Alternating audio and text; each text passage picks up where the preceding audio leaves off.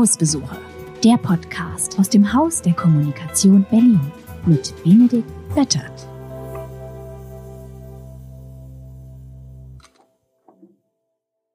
Hallo und willkommen zu Hausbesuche, dem Podcast aus dem Haus der Kommunikation Berlin, in dem wir alle zwei Wochen mit interessanten, inspirierenden Menschen sprechen, die wir kennenlernen, treffen oder mit denen wir zusammenarbeiten. Heute zu Gast ist Jörg Ilau. Also zu Gast ist gut. Jörg hat Serviceplan Berlin mit mir zusammen mal gegründet vor ungefähr 140 Jahren, nee, vor 14 Jahren. Deswegen ist er nicht nur mal zu Gast, sondern relativ häufig bei uns im Haus der Kommunikation. Jörg ist ähm, Managing Director, also Geschäftsführer von Serviceplan Berlin, ist gelernter Volkswirt, ähm, gelernter Arminia Bielefeld-Fan, ähm, hat mal im Bauministerium als Pressesprecher gearbeitet, als das Bauministerium noch in Bonn war, kam dann nach Berlin für politische Kommunikation, hat eine Agentur mit aufge aufgebaut, ähm, kam dann zu Serviceplan, hat nochmal eine Agentur aufgebaut und ist heute hier bei uns. Hallo Jörg. Hallo Bene. Okay, wir stören dich gerade beim Umziehen, richtig? Mhm, das ist auch ein sehr spannendes Erlebnis, aufs Land zu ziehen. Deswegen kommt man ja nach Berlin. genau. Mal richtig den Abschied genießen zu können nach 20 Jahren. Sehr gut. Du, du, machst ja immer wieder so größere Veränderungen in deinem Leben, wie wir es gerade schon hatten. Aber vielleicht bevor wir inhaltlich einsteigen, vielleicht wollen wir dich als Person noch mal ein bisschen kennenlernen. Du ziehst ja, wie gesagt, gerade um. Das heißt, ähm, die Frage wirst du mir hoffentlich beantworten können. Wie heißt dein WLAN? Das heißt Inspektornetz. Der Hintergrund ist, dass dieses Haus, was wir äh, gekauft haben, äh, das Inspektorhaus war, also dem Gutsverwalter gehörte, der, für den Gutsherrn hier im Dorf die Kohle zusammengehalten hat im 19. Jahrhundert. Ich weiß nicht, ob ich ein gutes Gefühl hätte, mich in ein Netzwerk namens Inspektor einzulocken, aber äh, sehr schön. Und ähm, kannst du noch ein bisschen über deinen Job erzählen? Also was genau machst du? Was macht denn ein Managing Director für politische Kommunikation? Ja, Gott, äh, der ist vor allen Dingen der Kundenversteher, glaube ich. Ähm, die, der, der Kundentypus, den wir bei Serviceplan Berlin im politischen oder im administrativ-politischen Bereich betreuen, ist schon ein bisschen eigen. Ähm, es sind andere Entscheidungswege, als man das in der normalen Marketingwelt kennt, wo es sehr klare und personell auch äh, zugespitzte Verantwortlichkeiten, zum Beispiel bei Kampagnenentscheidungen gibt. Wir haben oft mit sehr großen Gremien zu tun oder mit einem Mix aus hauptamtlichen und äh, ehrenamtlichen Entscheidern. Wir haben mit einem riesen Kanon an unterschiedlichen Themen zu tun. Das finde ich ganz besonders toll, dass man morgens nicht weiß, welche Themen man bis zum Feierabend erlebt haben wird. Und ähm, ja, das alles vor dem Hintergrund äh, der großen, umkämpften öffentlichen Meinung.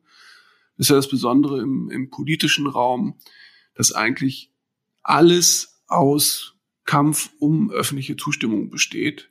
Also es gibt nie so einen stabilen Zustand, wo der Markt verteilt ist und wo die, weiß ich nicht, Seifenhersteller oder Autohersteller nur noch um Details der Marktanteile falschen und äh, ansonsten das Produktdesign schrittweise weiterentwickeln. Im politischen Raum ist immer alles möglich, es ist immer alles offen und es ist immer auch Konflikt und vor allen Dingen Konflikt um öffentliche Zustimmung. Und das zu organisieren ist mein Job. Also den Gremien, ich sag mal, Gremien ist nicht fast immer Gremien, oder? Dabei helfen, die öffentliche Meinung für sich zu gewinnen oder zumindest für sich geneigt zu machen. Kann man das so beschreiben? Ja, wobei da meistens noch eine zweite Ebene reinkommt. So ein Verband zum Beispiel oder auch ein Ministerium hat halt bestimmte, kann man sagen, Stakeholder oder Mitglieder oder Anspruchsgruppen, egal, äh, die, für die der Akteur, also unser Kunde ganz besonders verantwortlich ist. Also geht es nicht nur darum, die öffentliche Meinung zu gewinnen, sondern dabei kommt es auch immer äh, darauf an, zusätzlich das eigene Lager glücklich zu machen, die eigenen hoch engagierten, hoch involvierten, besonderen Zielgruppen, die bei dem jeweiligen Thema äh, Aktien haben. Und dieses Dreieck ist ganz typisch. Also es gibt einen Kommunikator Richtung Öffentlichkeit, aber eigentlich ist die interne Teilöffentlichkeit total wichtig und dann gibt's die Entscheider, mit denen wir arbeiten. Und welcher Teil davon hat dich dann am meisten ähm, inspiriert oder überzeugt, beruflich diese Richtung einzuschlagen? Das Verstehen der Themen und der Anspruchsgruppen, nenne ich das mal, oder eher das Verstehen von Mechanismen, wie man die hinter sich bringt und wie man die öffentliche Meinung oder den öffentlichen Zuspruch gewinnt. Das kommunikative Umsetzen davon oder was war's? Ich glaube, am Anfang war das Interesse an den Themen. Ähm, auch da finde ich, will, will keinen schlecht reden, aber ich finde schon einen Unterschied zur Seifenwerbung, dass die Themen, mit denen wir arbeiten, eigentlich immer wirklich relevant sind. Die haben wirklich Einfluss auf das Leben von ganz, ganz vielen Menschen. Und äh, deshalb glaube ich schon, dass ich irgendwann mal als Schüler oder als Student über das Interesse an Themen in, in diese fachliche Welt reingerutscht bin. Äh, dann habe ich aber auch, es fing an in der, in der Studentenzeit, Spaß am Instrumentenkasten der Kommunikation gewonnen. Äh, das war so richtig so wie im Lehrbuch an der Hochschule ist man irgendwo in so einer politischen Gruppe engagiert. Und dann gibt's an, auf den Mensatischen, damals war das noch sehr papiergetrieben in den 80ern, so ein Battle um die Flugblätter zur thematischen Auseinandersetzung mit den anderen politischen Gruppen des Tages. Und diese Dinger zu schreiben, hat mir, da habe ich damals die Lust dran gewonnen, also so ein bisschen ja demagogisch zu formulieren oder argumentativ zu formulieren. Insoweit kam dann auch relativ schnell das handwerkliche Interesse, damals noch sehr wortgetrieben. Und die logische Folge der Flugblätter war Bauministerium. Genau. und warum oder wie bist du vom Bauministerium in die Agenturwelt gekommen oder warum hast du diesen Sprung, nenne ich das mal, gemacht?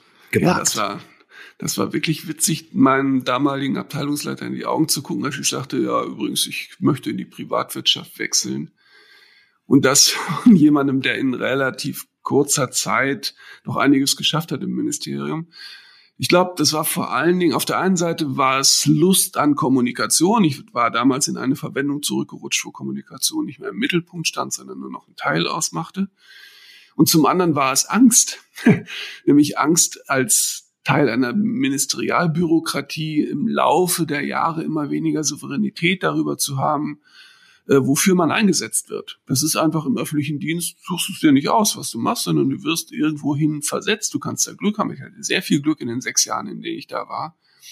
Aber du kannst auch Pech haben und bist dann irgendwie für Kleingartenrecht in Südostdeutschland zuständig oder über äh, Details des Wohngeldrechts für Sozialhilfeempfänger. Und äh, das kann alles passieren. Und da war mir die Freiheit wichtig, selbst weiter im, im weiteren Berufsweg gestalten zu können, was ich mache und was nicht. Also war es Angst vor Bore-out, wie man heute sagt. Und vor Fremdbestimmung auch. Hm? Okay, dann lass uns mal über die öffentliche Meinung sprechen. Wir haben ja damals unsere Agentur am Anfang ähm, Public Opinion genannt. Das war sogar der Name Serviceplan Public Opinion. Aber was genau ist denn das eigentlich, die öffentliche Meinung? Und vor allem, wer bestimmt, was die öffentliche Meinung ist? Ja, das ist eine sehr, sehr anspruchsvolle Frage, die man aber sehr kalendarisch interessant beantworten kann. Die wird nämlich gerade 100. Der, der Begriff Public Opinion ist äh, 1922 geprägt worden von einem äh, Wissenschaftler namens Walter Lippmann oder einem Publizisten, sollte man, glaube ich, sagen. Mhm und der hatte damals noch so eine eher aristokratische Vorstellung von öffentlicher Meinung. In dem Sinne, so öffentliche Meinung ist der, der Störeffekt in der politischen Rationalität. Also öffentliche Meinung ist, wenn Leute mitreden, die besser die Klappe gehalten hätten, weil sie die Weisheit des richtigen politischen Weges äh, zu beschädigen drohen durch ihre irrationalen und schwer kalkulierbaren Einflüsse. Das war so das, das Bild damals in den USA, Anfang äh, äh der 20er Jahre. Ähm, ich denke, heute würde man das ganz anders beschreiben und würde man das aber auch als lebendigen und konstruktiv wertvollen Teil eines demokratischen Prozesses bezeichnen, das Hin- und Herwogen der öffentlichen Meinung in der Zustimmung zu bestimmten Menschen äh, mit Macht oder zu bestimmten thematischen Überzeugungen. Und deshalb, äh, du fragst, wer macht sie? Naja, das sind schon irgendwie alle, zumindest alle, die äh, ihre Sprache und ihr Gewicht nutzen, um im persönlichen Bekanntenkreis oder auf irgendwelchen digitalen oder medialen Kanälen äh, die Fahne zu hissen und mitzuspielen.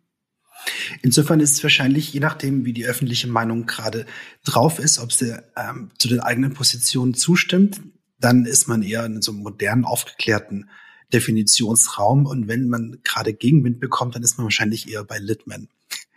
Ja, ja, genau. Und, und, dann kommt der Politiker oder der, der Ministeriale und er sagt, liebe Agentur, da müsst ihr mal eine Aufklärungskampagne machen. Das, die haben, die Menschen haben ja offenbar gar nicht verstanden, was gut für sie ist. Das finde ich immer so toll. Also als wenn es nur eine Frage der, äh, der faktisch rationalen Argumente ist, die dann in irgendeine kreative Kampagne überführt werden soll. Wunderbarer kommunikativer Fehler, Menschen mit Aufklärungskampagnen zu nerven. Aber ist die öffentliche Meinung dann ein demokratisches Instrument? Ja, es ist, das ist wieder ganz interessant. Auf der einen Seite kann man, wird die öffentliche Meinung als Instrument eingesetzt, nämlich als Instrument von politischen Entscheidern, die ihre Position durchsetzen wollen. Also ganz üblicher Weg, man kennt das so in Parteiversammlungen oder auch in parlamentarischen Debatten, äh, dass auf demoskopische Mehrheiten verwiesen wird, um eine äh, Position zu begründen.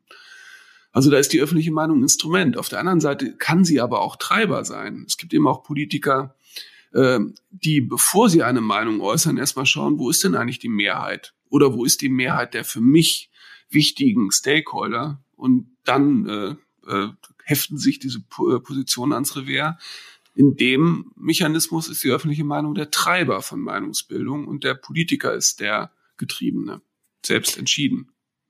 Und im Umkehrschluss heißt es, man kann vermutlich nicht dauerhaft gegen die öffentliche Meinung regieren. Ja, es sei denn, du schaffst es, so ein lebenslanges Präsidialamt wie Herr Putin zu organisieren. Aber selbst der passt angeblich ja auf, dass äh, auch noch der ein oder andere ihm folgt, mit dem Unsinn, den er anstellt. Wer hat denn den, den größten Einfluss auf die öffentliche Meinung? Ist es die Bildzeitung oder die Tagesschau? Oder sind es die sozialen Netzwerke? Oder wie kriegt man die öffentliche Meinung? Was muss man tun? Ja, das mit den, mit den meinungsbildenden Medien ist ja dummerweise ein bisschen komplizierter geworden. Äh, von, von Schröder stammt ja der, der Satz mit Bild und Glotze könnte man wunderbar regieren. Das ist heute nicht mehr so äh, musst ja nur die, die Auflagenzahlen der Bildzeitung angucken oder auch generell das Mediennutzungsverhalten. Da haben die sozialen Medien schon einen ganz schwer kalkulierbaren, aber sehr einflussreichen äh, Faktor reingebracht, der wahrscheinlich heute wichtiger ist als äh, die Kombination von Bildzeitung und Tagesschau. Aber ich glaube, dass nicht nur die Medien entscheidend sind, sondern bestimmte Gesetze der Meinungsbildung. Manchmal kann man schon mit ein bisschen Erfahrung ganz gut vorhersagen, wo sich die öffentliche Meinung hinentwickeln wird. Da finde ich das, das belastbarste Gesetz das des Vergessens. Also die, die Erosion von gefühlter Relevanz für bestimmte Themen, die ist wirklich wunderbar vorhersagbar. Es gibt einfach kein Thema, das es schaffen kann, ähm, im normalen politischen Diskurs über mehr als sechs Wochen wirklich ein Top-Thema äh, zu sein. Und das hat allein dieses Gesetz der Erosion von Relevanz hat ganz großen Einfluss auf, auf äh, politische Diskussionen. Ähm, man wirft ja, denken wir an die Krisenkommunikation, man wirft ja den Politikern in so einer Krise häufig vor, sie würden Salamitaktik fahren, also nur schrittweise, Stückchen für Stückchen Teile der Wahrheit nach außen dringen lassen. Und die Realität ist aber, das ist wahrscheinlich häufig eine sehr effiziente Form von Krisenkommunikation.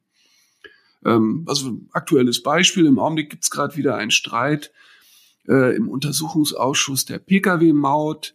Äh, der Minister Scheuer weigert sich, dem vom Untersuchungsausschuss eingesetzten Ermittler Einblick in seine private Mail-Korrespondenz zu geben. Dahinter steckt die Vermutung, dass er auf seinen privaten Mails wichtige äh, Vorgaben für die Pkw-Maut äh, ausgeheckt hat. Wenn das, wenn ein solcher Tritt in das Untersuchungsbedürfnis des Parlaments vor Monaten passiert wäre, hätte er es nicht überleben können. Aber heute ist der Untersuchungsausschuss so lange her und die Krise so lange her und Corona so dominant in der Debatte, dass er selbst einen solchen harten Angriff auf das parlamentarische Untersuchungsbegehren vielleicht sogar überleben kann. Also vergessen oder die, der, der zeitliche Faktor von Relevanz in, von Themen ist ein ganz wichtiges Gesetz mit viel Einfluss auf öffentliche Meinung. Und vergessen ist dann auch die Hoffnung bei einem Shitstorm. Oder jo. sind denn Shitstorms wirklich schlimm? Ich finde ja meistens nicht. Aber die Angst vor Shitstorms ist natürlich riesig. Oder wie siehst du das? Ja, es ist genau so. Äh, es gibt, ja, ich meine, mir fällt gerade gar kein praktisches Beispiel ein von Shitstorm, wo das Objekt des Shits wirklich Probleme hatte. Vielleicht das Rezo-Video zur CDU vor, wann war denn das? Vor ein paar Jahren schon. Es hat es mhm. wirklich geschafft, äh, eine Debatte nicht nur für einige Tage zu bestimmen, sondern es wird heute noch erinnert äh, von vielen Verantwortlichen. Ähm, aber das ist verdammt selten, dass ein Shitstorm langfristige Auswirkungen hat. Äh, deshalb ist der verbreitete Fehler wahrscheinlich viel eher in den sozialen Medien zu schweigen und sich zum Objekt der Debatten anderer zu machen. Äh, äh, aber getrieben wird dieses Schweigen ja häufig von einer völlig übertriebenen Angst vor kritischen Reaktionen der Öffentlichkeit. Man kann schlecht in Medien, egal ob digital oder gedruckt, rausgehen in der Hoffnung, da wird mir ja wohl keiner widersprechen. Das ist eben das mhm. Spannende an der öffentlichen Meinung im politischen Raum. Konflikt ist der Normalzustand und macht das Ganze lebendig und interessant und deshalb ist Angst vor Konflikt völlig fehl angebracht. Und vermutlich das noch in Verbindung mit einem ausgedruckten Pressespiegel, wo dann 28 Seiten Facebook-Kommentare oder Twitter-Kommentare dranhängen und die kleine FAZ-Titelseitenmeldung dann da ein bisschen verschwindet. Ja, das ist ein ganz typischer Mechanismus. Auch so gerade im Ministerien habe ich das erlebt, da ist die Pressemappe wirklich ein zentrales Element der internen Kommunikation, weil dann alle Abteilungen verfolgen kann, wie die Nachbarabteilung durch den Kakao gezogen wird. Hm. Aber alle Meldungen haben äh, nach Quadratzentimeter das gleiche Gewicht, was natürlich überhaupt nicht mit der realen externen Wirkung zusammenhängt. Für viele ähm, Politiker ist es ja schon richtig schief gegangen, sich also vielleicht ist es das Gegenteil dann von Angst vor Shitstorm, ist der Versuch, sich anzubiedern über die öffentliche Meinung. Also jetzt mal zwei ähm, vielleicht gegensätzliche Beispiele. Helmut Schmidt in der ähm, Hochwasserkrise, da sah ich zumindest, erinnere ich mich nicht an irgendeine Art von Anbiederung, sondern das ist jetzt richtig, das wird gemacht. Ein Sharping im Pool mit der Liebsten, ähm, das ist Anbiederung, oder? Also worauf ich an, an, Journalistenbedürfnisse in dem Fall. Ne? Und von der öffentlichen Meinung irgendwie geliebt zu werden und als menschlich rüberzukommen. Ich frage mich auch, ob, ob das so klug ist, als Politiker, ich sage jetzt mal Altmaier, Lauterbach, zu sagen, hey, ich bin übrigens Single. Und wäre das nicht toll, wenn ich das bald nicht mehr wäre mit dir? Wie siehst du das? Ja, es gibt einen, äh, es ist auch bei Nachwuchspolitikern häufig, häufig so, es gibt so einen, so einen Stehsatz, man muss nur authentisch sein. Und dann wird man schon Zustimmung als Person gewinnen in der öffentlichen Meinung. Ich glaube, es ist ein riesengroßer Fehler, aber verdammt weit verbreitet, äh, weil es fühlt sich ja auch so, so sympathisch an. Ne? Also bloß nichts verstecken wollen. Ich zeige mich so, wie ich bin. Und wenn ich mal gerade verliebt bin, dann zeige ich mich auch mit meiner Geliebten im Pool, wie damals äh, Herr Scharping. Ähm, ich glaube, das ist mit ähm, die Kommunikation von Themen und die Kommunikation von Personen hat eins gemein. Man kann nie die gesamte Komplexität öffentlich vermitteln.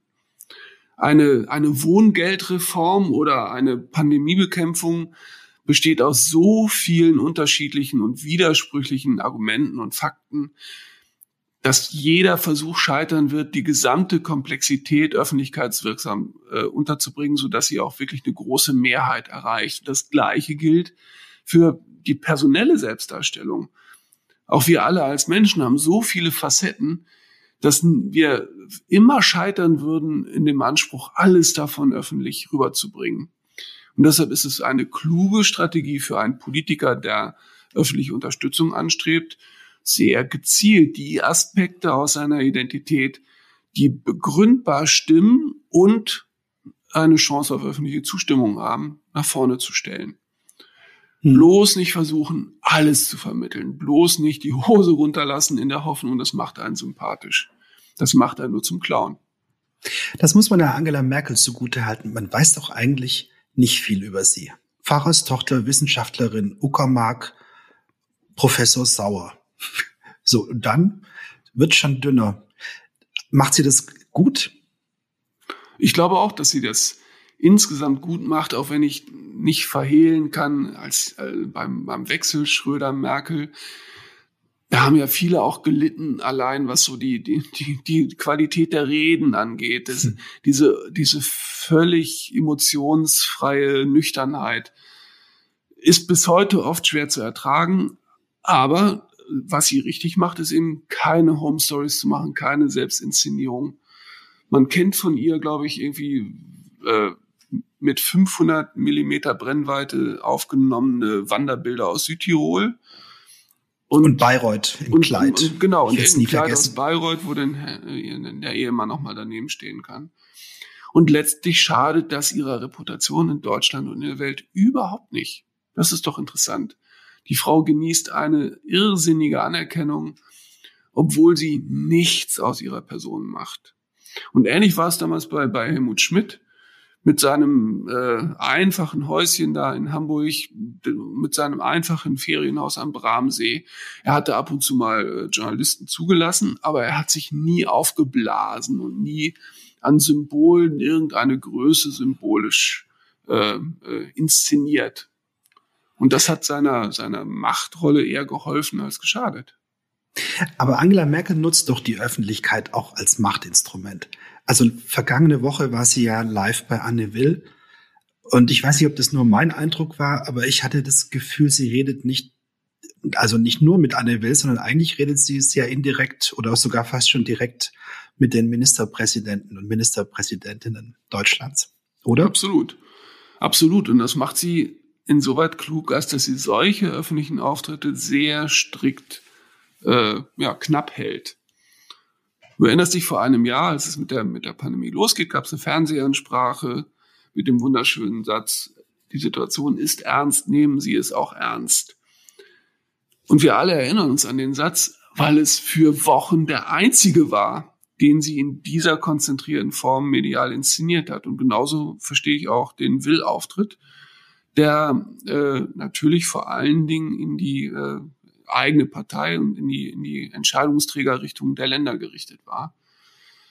Und dann macht sie sich natürlich auch zunutze, dann auch einen Solo-Auftritt zu kriegen. Das ist ja auch ein Effekt davon, von Verknappung, dass wenn man sich dann bereit erklärt, auch alle Augen auf eingerichtet sind. Genauso mit ihrer Sommerpressekonferenz äh, in der BPK jedes Jahr.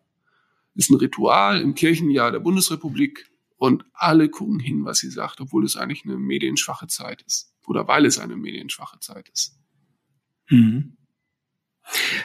Ähm, ich glaube, Sokrates hat mal gesagt, die Demokratie ist insofern eigentlich ähm, toll, aber auch ein bisschen gefährlich. Wenn wir uns vorstellen, wir sind auf einem Schiff und der Steuermann ähm, stirbt. Und da müssen wir überlegen, wer ist denn jetzt der Beste, der das Steuer übernehmen kann. Und laut Sokrates ist die Gefahr groß, dass der Steuermann wird, der am besten rüberbringen kann, dass er der beste Steuermann wäre, aber nicht vielleicht der beste Steuermann ist. Ist das nicht auch eine große Gefahr, die immer stärker wird, je, ähm, je kürzer die Aufmerksamkeitsspannen der Menschen sind, ist, je weniger gelesen wird, je weniger man wirklich vielleicht aktiv sich informiert, sprich, dass am Ende der mächtiger wird, der es schafft, pointiert in 30 Sekunden oder 20 Sekunden sein Statement in der Tagesschau rüberzubringen und nicht jemand, der mit vielen Äs und Ös und nachdenklich und nochmal überlegt, ähm, drei Minuten bräuchte, denn der kommt nämlich dann gar nicht dran. Früher war das so, also ich, wenn man sich ab und zu diese alten Tagesschau-Sendungen ähm, anschaut, ist wirklich toll, wie viel Zeit da manchmal die Leute bekommen, um ihr Statement oder ihre Position zu, zu formulieren. Das gibt es nicht mehr. Also ist heute, wird heute der Steuermann, der ähm, am besten den Eindruck vermitteln kann, dass er Steuermann werden könnte oder sollte. Ja, das ist, das ist so und das ist aber auch schon lange so. Ich erinnere mich an die 80er Jahre, da hat man das, diese, diese Medientauglichkeit noch Telegenität genannt. Und dann wurde in Österreich jemand Bundeskanzler, ich glaube, der ist Sinowatz. Und alle haben gefrotzelt, so, das ist der Beweis, dass Telegenität nicht alles ist. also das war eher so ein Schrat. Aber irgendwie war auch ein glaubwürdiger Typ. Ich weiß gar nicht, wie lange er das gemacht hat. Aber das ist bestimmt so. Ich meine, du hast Sokrates angesprochen. Die, die attische Demokratie hat daraus eine ganz harte Konsequenz gezogen. Ganz wichtige Ämter wurden verlost, äh, um zu vermeiden, dass irgendjemand sich mit, mit den falschen Talenten nach vorne spielt und um sicherzustellen, dass im Schnitt der Entscheidungen auch der Bevölkerungsdurchschnitt äh, bei den Ämtern vertreten ist. Ähm, das muss nicht immer schlecht sein. An der Börse kennen wir das. Da sind seit Jahren äh, die nicht gemanagten Aktienfonds ganz nach vorne gekommen, die ETFs, weil die Kapitalmarktwelt gemerkt hat, es lohnt sich gar nicht, irgendwelchen äh, Fondsmanagern Millionen hinterher zu schieben. Der Zufall macht's genauso gut bei der Aktienanlage im Durchschnitt oder oft sogar besser als irgendein Manager. So haben das die, die äh, Athener damals auch geregelt. Und die, äh, die Neigung, die Aufmerksamkeitsspanne immer weiter zu reduzieren, die ist ja tatsächlich heute schon extrem eng geworden. Als ich Pressearbeit was, was hast du lernte, gesagt? Sorry. Als ich Pressearbeit lernte in den äh, Anfang der 90er, da quälten wir uns noch alle damit, ey, ihr müsst unbedingt mit 1,30 auskommen in euren Fernsehstatements. Und heute kriegst du einen halben Satz in die Tagesschau reingeschnibbelt, von Privatmedien ganz, ganz zu schweigen. Das ist schon wirklich extrem geworden. Und das Ganze noch in Kombination der absoluten Spezialisierung in der Mediennutzung. Es gibt eben auch nicht mehr die Leitfunktion der Tagesschau, äh, sondern ganz viele Menschen kriegen nur noch minimale Wortschnipsel auf den Kanälen mit, die sie selbst auswählen und die aber sonst kaum ein anderer mitkriegt. Also insoweit haben wir da tatsächlich eine sehr tiefgehende Revolution der öffentlichen Meinung und das hat Donald Trump in seiner Phase genau richtig gemacht, handwerklich ganz, ganz kurze Statements, brutale Penetration von zwei oder drei Wortsätzen, äh, die auf jeden Kanal passen, die in jeden Gehörgang passen, ob gehasst oder geliebt. Aber die, die Aufmerksamkeitsspanne wurde von ihm niemals überfordert. Und warum ist es dann so, dass viele Politiker und Menschen, die in der Öffentlichkeit stehen, dann manchmal minutenlang reden, ohne irgendwas zu sagen, voller Floskeln, voller natürlich auch politisch sehr, sehr korrekter, überkorrekter Sprache, aber am Ende verstehe ich überhaupt gar nichts mehr. Das ist eigentlich das Gegenteil davon. Ja, das Gott, ich weiß es auch nicht. Ich glaube schon, dass in vielen Fällen wirklich eine schlechte Vorbereitung dahinter steht. Also, dass der interviewte Politiker sich nicht vorher überlegt hat, welche zwei oder drei Schlüsselbegriffe will ich in mein Statement reinbringen, um wirklich einen Punkt zu machen. Erklären kann man das, wenn man sich so einen Politikeralltag vorstellt. Der besteht nämlich eigentlich nur aus Kommunikation. Das ist eben auch das Interessante am Politikberuf. Wenn du in der Demokratie zu Macht kommen willst, musst du kein Geld mitbringen. Du musst keine formale Bildung mitbringen. Du musst nur Soft Skills mitbringen und die bestehen eigentlich fast nur aus Kommunikation, nämlich Kommunikation mit deinen Parteifreunden auf der Parteiversammlung und dann irgendwann mal in der größeren Öffentlichkeit vor Kamera und Mikro. Und deshalb ist das Selbstbild vieler Politiker davon geprägt, dass sie ja nicht da wären, wo sie sind, wenn sie nicht gute Kommunikatoren wären.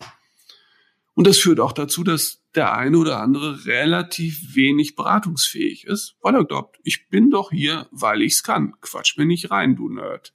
Hm. Hm.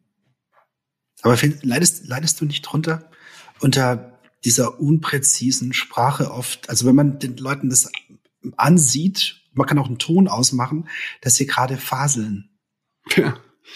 Ja, wobei, da, da gibt's auch unterschiedliche Talente. Ich habe mal ein halbes Jahr eng mit Klaus Töpfer zusammengearbeitet, als der Bauminister war. Und äh, wenn der im Parlament Reden gehalten hat, dann läuft das immer so, dass Mitarbeiter mitgehen und die Rede wird protokolliert. Und am Ende äh, musst, musst du als Mitarbeiter gegenlesen, ob das schriftliche Protokoll im Sinne des Gesprochenen ist. Bei Klaus Töpfer war das oft so, dass die Sätze, die er angefangen hat, im Geschriebenen überhaupt kein Ende hatten. Der hat so komplizierte Sätze gebildet, dass er sich selbst da oft drin verloren hat. Das wirkte aber völlig anders. Das wirkte oft sehr empathisch, sehr engagiert und überhaupt nicht zerfaselt oder ungenau. Also du kannst auch faktisch und präzise sprechen und trotzdem gut rüberkommen. Aber äh, anderes Beispiel aktuell, Herr Lauterbach ist, glaube ich, die Fernsehfigur gerade, die ganz weit oben steht. Und da leide ich einfach immer unter den Alsos.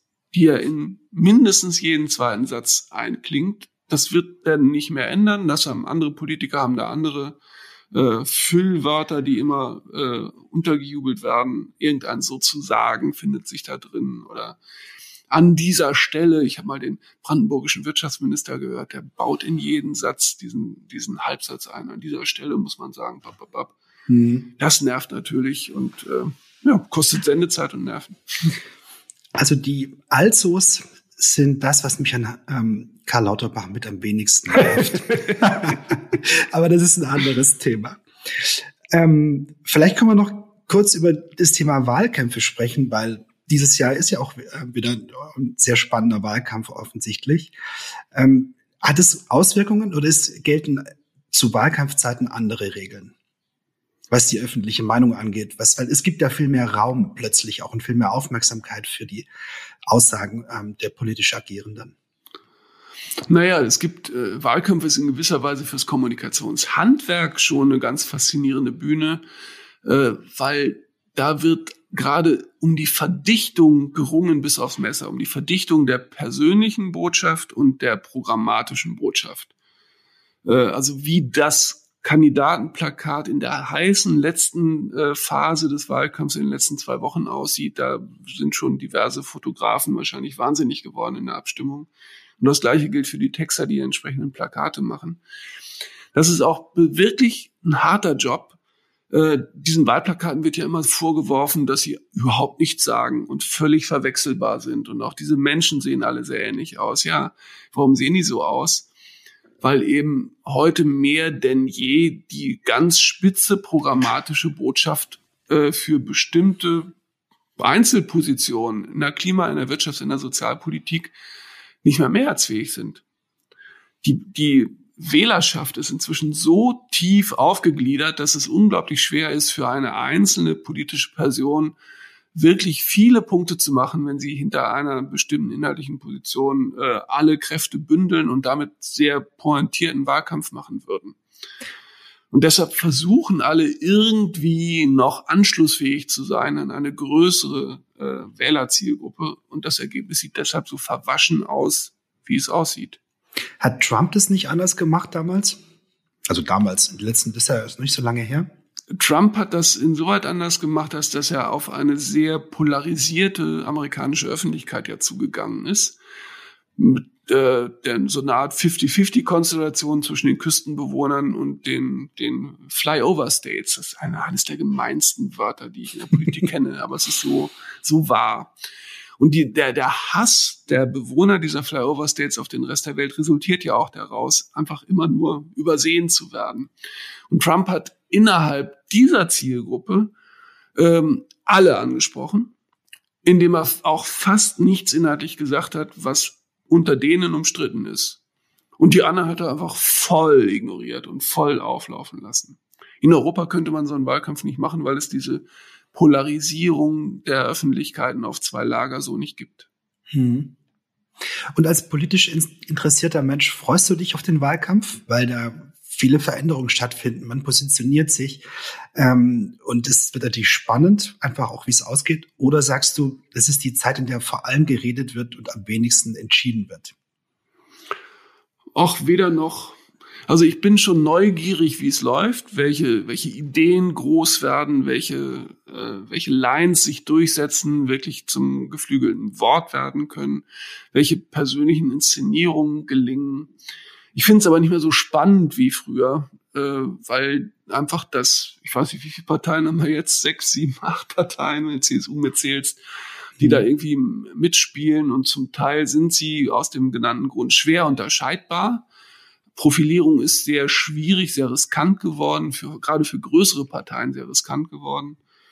Und ähm, ich persönlich habe ja auch manchmal Zweifel, äh, da bin ich aber kein Fachmann, wie weit Wahlkampf eigentlich wirklich großen Einfluss auf die Wahlergebnisse nimmt.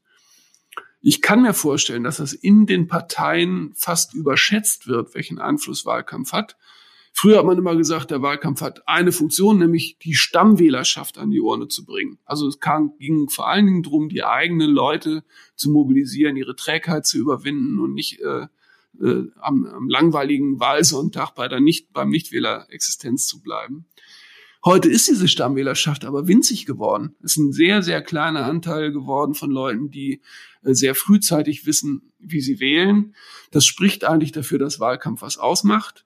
Äh, aber es ist sehr schwer steuerbar und vorhersehbar, welcher Move wird welche Konsequenzen ziehen im Kampf gegen den politischen Wettbewerb und im Kampf mit den äh, Nichtwählern. Hm. Und im Kampf um, also wie gewinnt man mit so Sätzen wie wir für die Zukunft? Gemeinsam wir, ähm, Zukunft ist für alle da. Das kommt auch am Ende oft bei raus. Warum eigentlich? Ja, wie gesagt, Low Profile ist dummerweise häufig nicht die schlechteste Strategie. Jedenfalls gilt das für Parteien, die mehr als 20 Prozent Zustimmung äh, anstreben. Die, bei den Grünen, wenn wir das jetzt verfolgen können, sobald sie äh, einen, eine, einen Kanzlerkandidaten, eine Kandidatin benannt haben, wollen sie jetzt bei den Großen mitspielen. Ähm, sie haben, anders als die anderen Parteien, bei den bisherigen Umfragen schon einen sehr großen Teil ihres Wählerpotenzials ausgeschöpft. Und deshalb müssen sie versuchen, anschlussfähig zu sein an Leute jenseits ihres traditionellen Klientels. Das wird die grünen Wahlkämpfe weiter verwässern. Das geht gar nicht anders. Mhm.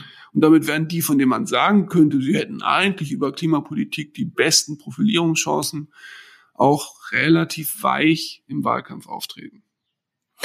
Okay, ich hätte noch zwei Fragen zum Schluss. Die erste Frage jetzt mal, weil das alles so toll und aufregend ist, was magst du denn an deinem Job überhaupt nicht? Gibt's da was? Boah. Na, sag mal so, also was ich nicht vermissen würde, wären die Teile des administrativen Betriebs, die sich auf reine innerbetriebliche Rituale fokussieren. Ich weiß nicht, ob wir öffentlich mehr erzählen dürfen, Ben. Aber äh, in so einer komplexen Agenturgruppe gibt es eben auch äh, Strukturen, die äh, nicht nur am Erfolg äh, im Markt ausgerichtet sind, sondern die einfach nur beschäftigt werden wollen. Und da müsste ich nicht mehr von haben. Also Teile dieser der Antwort könnten Sie ähm, irritieren, verwirren oder verunsichern. Okay, und noch zum Schluss einmal Werbung. Ähm, wer sollte denn, wem würdest du raten, ähm, in deine Fußstapfen zu treten, politische Kommunikation zu machen, bei uns im Haus der Kommunikation Berlin anzufangen? Warum ist es so toll, diesen Job zu machen? Ich würde es jemandem raten, der neugierig ist, der möglichst gar nicht zu allen Fragen des öffentlichen Lebens eine fertige, feste Meinung hat, äh, sondern jemand, der relativ viele Argumentationen sich auch aneignen kann. Vielleicht auch deshalb, das geht mir oft so, weil er wirklich nicht überzeugt ist von Position A oder Position B. Ähm, unser Job ist ein bisschen häufig wie ein Anwalt. Und da ist es ja auch so. Nicht jeder äh, ein Strafverteidiger sucht sich nicht seine Klienten aus. Und wir, wir haben relativ breites Spektrum von, von Kunden, die nicht jeder in der Welt sympathisch findet.